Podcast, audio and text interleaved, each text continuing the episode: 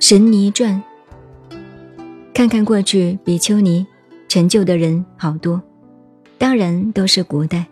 过去的高僧是真高啊，现在的高僧是身高。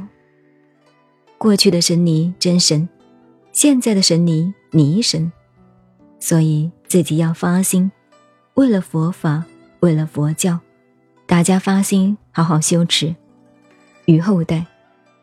把佛教重新振兴起来，与后代做一个榜样，改变一个时代，改变一个佛教的历史，那是你们了不起了。《神尼传》你看了就知道，唐宋以前的历史受了这些了不起的比丘尼影响的，好多事情你们晓不晓得？历史上有个隋炀帝，晓不晓得？好像还是闽南佛学院毕业的哦，老同学去投胎。他是个坏皇帝，对不对？他的爸爸是个好皇帝，叫隋文帝。他的爸爸名字叫杨坚，坚固的坚。生下来孩子的时候是个比丘尼，一个尼姑带大的养大的。他生了这个孩子以后，这位比丘尼。就在他家里附近，当然很熟了。杨家的家庭很了不起啊。哪天生了以后，这个比丘尼，这个季姑师傅，尼姑，尼姑这两个字都和尚一样，在过去是比丘尼，中文把它拿出来一个尼字，姑就是姑妈的意思，等于天主教里头叫出家的修女。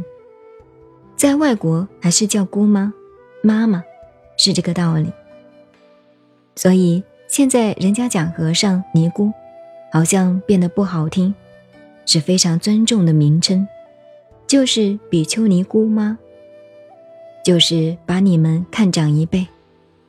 所以中文叫做尼姑是这个意思。杨坚一生下来，这位比丘尼就过来看，一看。这个孩子，你们家里福气不够，不行，送到我那里，我来带。他们父母都很相信这位尼姑，我们那边土话叫师姑，就是师傅姑姑，就送到这个师姑庵去了。这位神尼呀，他真的有神通的，不准他的妈妈来看，等于说交给幼稚园里头，过几天来看一次。你少来看哦，蒋生他的妈妈福气压不住。不过家里父母对这位比丘尼都很恭敬、很相信的。有一天，这位比丘尼出去有事情，或者化缘去了。生他的杨家的生他的生母来了，一下给孩子洗澡，洗个澡帮忙这位师傅。